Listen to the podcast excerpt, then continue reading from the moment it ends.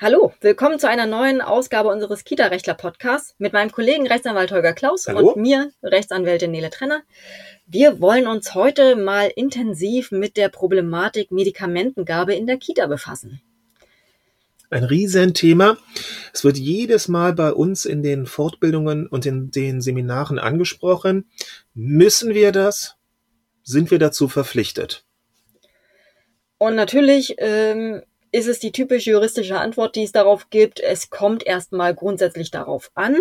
Äh, Vor allem, wer gerade fragt, ne? da ist schon mal zu differenzieren. Richtig. Und, ähm, und dann, worauf wir später noch eingehen werden, äh, natürlich die Sache, wenn man es ordentlich regelt und ordentlich äh, vorgibt, ähm, lässt sich fast alles äh, sinnvoll lösen. Richtig, aber dröseln wir das mal auf ähm, in den jeweiligen Einzelfeldern. Ich meinte gerade so ein bisschen launig, naja, es kommt drauf an, wer gerade fragt. Also, ähm, fragt jetzt hier gerade in unseren Seminaren und Fortbildungen ein Trägerverantwortlicher, eine, eine Trägerverantwortliche und kommt diese womöglich aus dem schönen Hamburg, dann werden wir sagen, ja, ihr müsst über eure Rahmenvereinbarung, über euren, ähm, über eure Betriebserlaubnis, seid ihr dort in Hamburg auch verpflichtet, für eine Medikamentenabgabe unter bestimmten Umständen zu sorgen.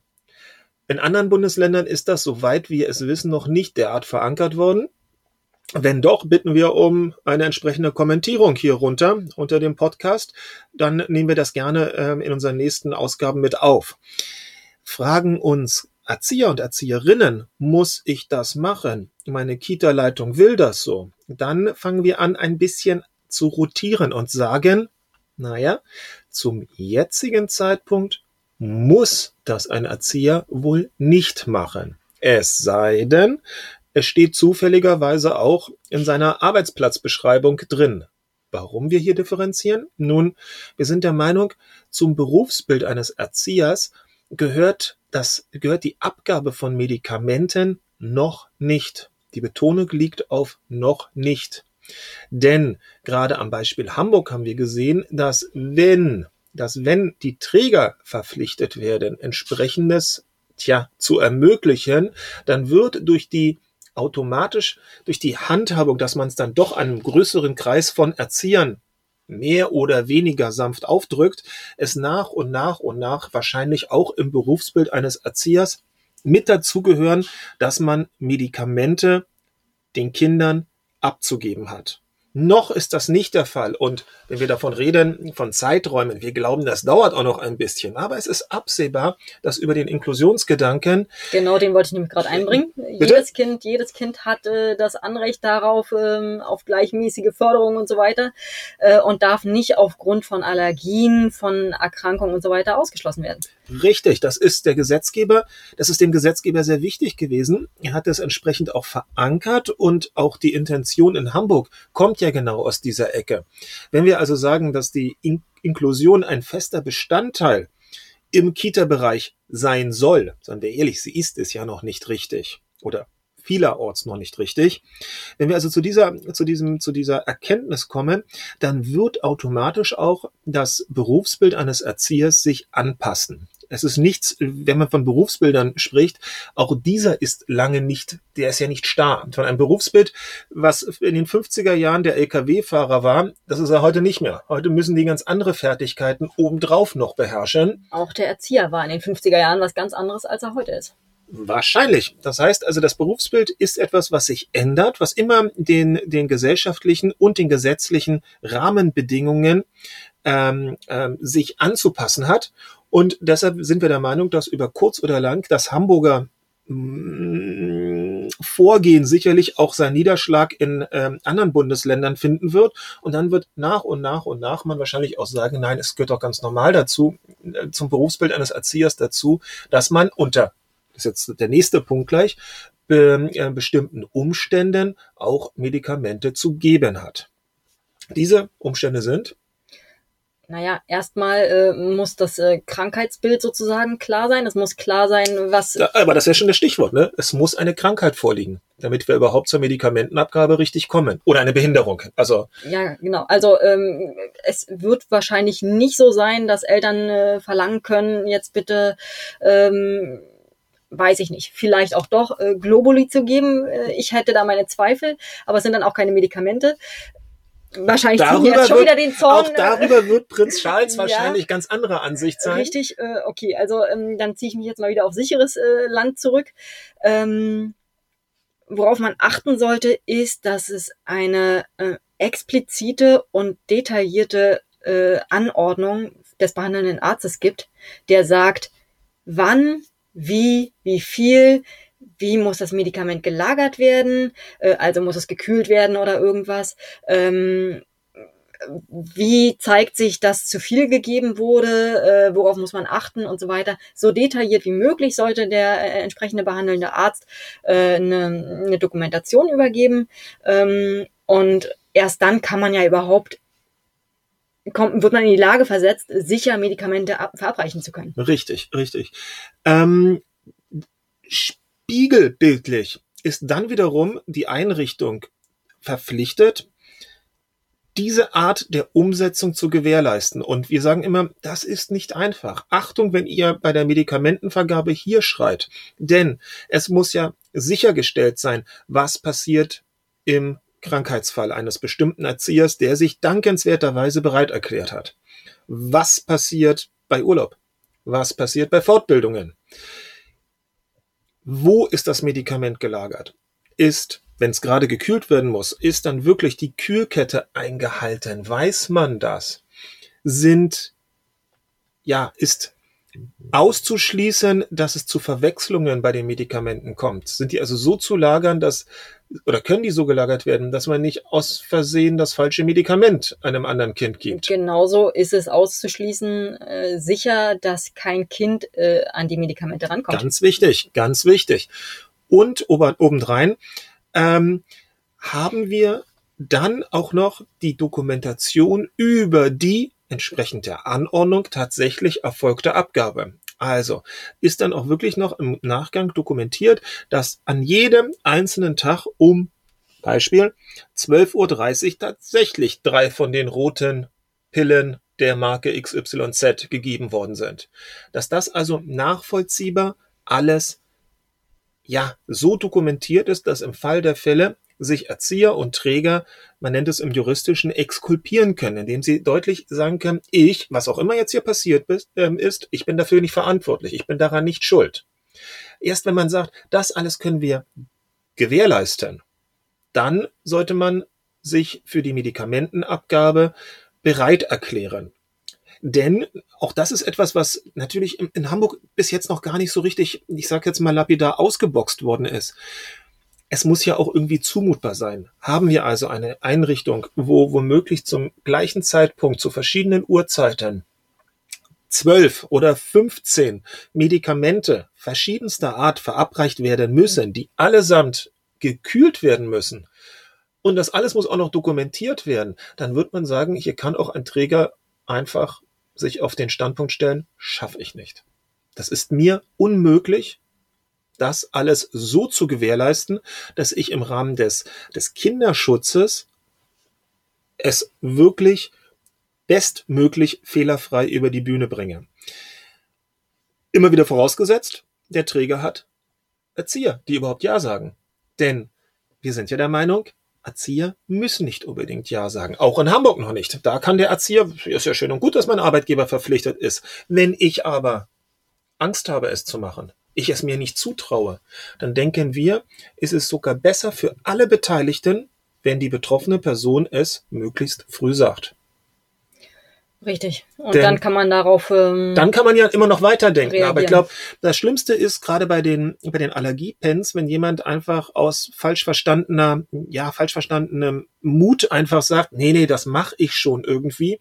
Aber insgeheim, tja, wenn er Blut sieht oder auch nur eine Spritze von Weitem sieht, schon äh, nahe der Ohnmacht ist, dann ist die Gefahr, dass diese Person im Fall der Fälle, ohne dass man daraus einen Vorwurf machen kann, stockstarr einfach dasteht und sich nicht zu bewegen traut, ähm, dann ist die Gefahr einfach zu groß, als dass man jemanden damit betrauen sollte. Insofern, glaube ich, sollte auch eine gewisse Kultur der Ehrlichkeit gerade gefördert werden, dass diese, dass die Erzieher dann sagen, nee, äh, ich würde ja liebend gerne, aber ich fühle mich doch nicht richtig dabei. Jetzt haben wir gerade schon den Punkt Haftung angesprochen. Ähm, nun ist es ja so, wenn in der Kita, also Kinder sind in der Kita äh, unfallversichert, ähm, nun passiert was. Äh, es wird äh, zum Beispiel das Medikament äh, vom kleinen Paul, der kleinen Lisa gegeben. Ähm, natürlich aus Versehen. Sowas macht ja niemand absichtlich. Ähm, was ist dann? Dann wird wahrscheinlich die Unfallkasse trotzdem sagen, sofern nicht eine grobe Fahrlässigkeit vorliegt oder dann ja, dass es ähm, hier um einen klassischen Unfall sich handelt, für die die Unfallkasse aufkommt. Denn wir haben, das haben wir ja gerade noch nicht angesprochen, einmal die ärztliche Anweisung, dass etwas zu tun ist, dass es sogar medizinisch indiziert ist, dass es angezeigt ist, dass hier was passiert. Wir haben, das ist noch der kleine Einschub, natürlich die schriftliche Erklärung der Eltern, jawohl, wir wollen das Ganze auch, wir wollen die Medikamente äh, an unser Kind abgegeben wissen. Und wir haben, jetzt kommt es, unser Eingangsstatement, ja, die Dokumentation, die beweist, es ist zwar zu einem großen Malheur gekommen, aber eigentlich haben wir alles das getan, dass es nicht dazu kommt. Hier gab's ja, Fehler passieren nun mal. Hier gab es ein kleines menschliches Versagen, ist nun mal so passiert, aber wir haben alles getan, was in unserer Macht stand, um dann diesen sind Fehler wir im Bereich der leichtesten Fahrlässigkeit, nämlich Fehler passieren und nicht grob fahrlässig. Wir haben nicht das gemacht, was jedem sich hätte aufdrängen müssen als total gefährlich, sinnbefreit, äh, wo mhm. klar ist, dass es mit einer gewissen, mit einem gewissen Zuwarten so oder so zu irgendwann zu einem Unfall oder einem, einem, einem Missgriff kommen muss. Und deshalb nochmal diese Dokumentation der ganzen Bereiche, der, der, der, der, der, des Einforderns eines, einer schriftlichen Erklärung seitens der Eltern dass der Arzt bitte nicht nur einen kurzen Zweizeiler schreibt, sondern wirklich wie, wie, wie für die Doven, ich muss es so plakativ sagen, genau aufschreibt, wie er was erwartet, damit man später sagen kann, äh, Entschuldigung, der Arzt ist Fachmann, ich bin's nicht, und der hat gesagt, wir sollen das genauso machen. So haben wir es gemacht.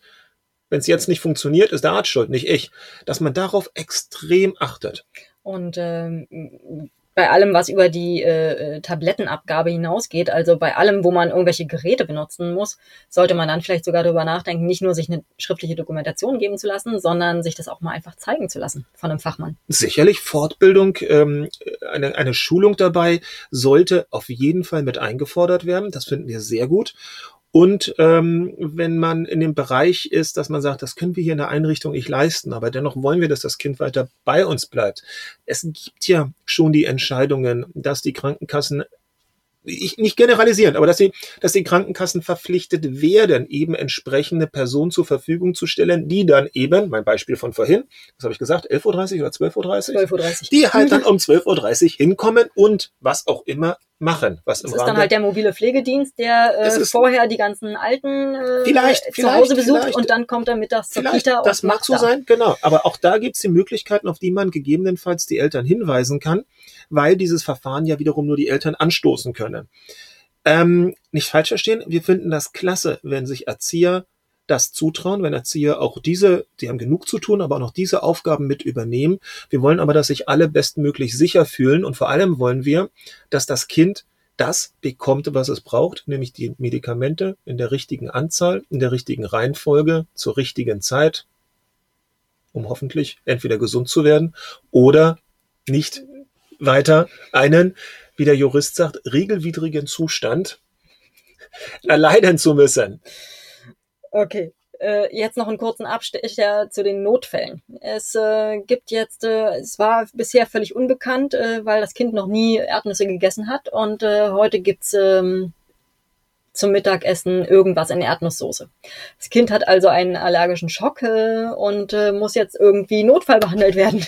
Ähm, Erste-Hilfemaßnahmen müssen die Erzieher natürlich trotzdem durchführen. Das hat ja mit der Medikamentenabgabe in dem Sinne nichts zu tun. Das ist klar, dass jeder, übrigens jeder verpflichtet ist, im Rahmen seiner Möglichkeiten Erste Hilfe zu leisten. Also auch ich der, habe ich einen Erste-Hilfe-Kurs mal besucht, mag lange her sein, schlimmerweise, bin verpflichtet in einem Augenblick, in dem sich eine andere Person, vor allem noch ein meistens dann eine hilflose Person, nämlich Kinder gelten erstmal als hilflose Person, in einer Notlage befindet, zu helfen. Natürlich. Aber da hängt übrigens auch noch eine strafrechtliche Komponente dran. Richtig. Das heißt, äh, wenn ich etwas sehe, wenn ich sehe, dass eine Person Hilfe benötigt und ich unterlasse diese Hilfeleistung, dann kann es gut sein, dass die Staatsanwaltschaft mal eben äh, diesen Fall zum Anlass für Ermittlungen nimmt. Also das wäre äußerst unschön. Insofern sehen wir es gut, aber das ist jetzt sehr abstrakt gedacht. richtig. Ähm, spannend Übrigens- ist aber der Fall, wenn ich Ja. das aufgreifen darf noch, mit der, mit der Erdnussallergie, die sich gerade justamente in diesem Augenblick erst gezeigt hat. Und unterstellen wir jetzt, was wir immer auch hoffen, dass dieser allergische Schock noch glimpflich vorbeigegangen ist. Dann wird man wahrscheinlich Tja, was wird man machen? Wird man wahrscheinlich sagen, pass auf, liebes Kind, passt auf, liebe Eltern, wir müssen mal ganz kurz die Betreuung aussetzen, wir müssen erstmal wissen, woran wir sind. Wahrscheinlich ist das tatsächlich geboten, Naja, zumal man ja irgendwie oder sagt, also bringt euer eigenes Essen mit. Wir müssen jetzt mal gucken, dass wir jetzt hier wissen, wo wir stehen. Und wir dann müssen können wir nicht wissen, sicherstellen, dass es erdnussfrei ist. Äh, Ja, wie soll man es ja, regeln? Ja. ja, ja, ja. Also dass auch in dem Augenblick natürlich, ähm, bis man das ganze Prozedere eingetaktet hat, bis man es geschafft hat, eine entsprechende Schonkost ähm, zu ordern, aber auch seine Erzieher in die, in die Behandlung oder Ausübung eines solchen Notfallpens unterwiesen hat und vor allem auch die richtigen Erzieher überhaupt erst gefunden hat, dafür wird man Zeit brauchen. Und für diese Zeit muss man sich wahrscheinlich kurzfristig dann etwas anderes überdenken. Genau. Und sei es so profan, dass man sagt, okay, dann wirst du jetzt erstmal an unserem Essen nicht mehr teilnehmen können, bitte bring dir was selber mit. Widerspricht natürlich dem Gedanken der Inklusion, aber es ist ja nur zeitweilig. Richtig, aber auch da muss gehandelt werden. In dem Sinne. Bis dahin. Tschüss. Ciao.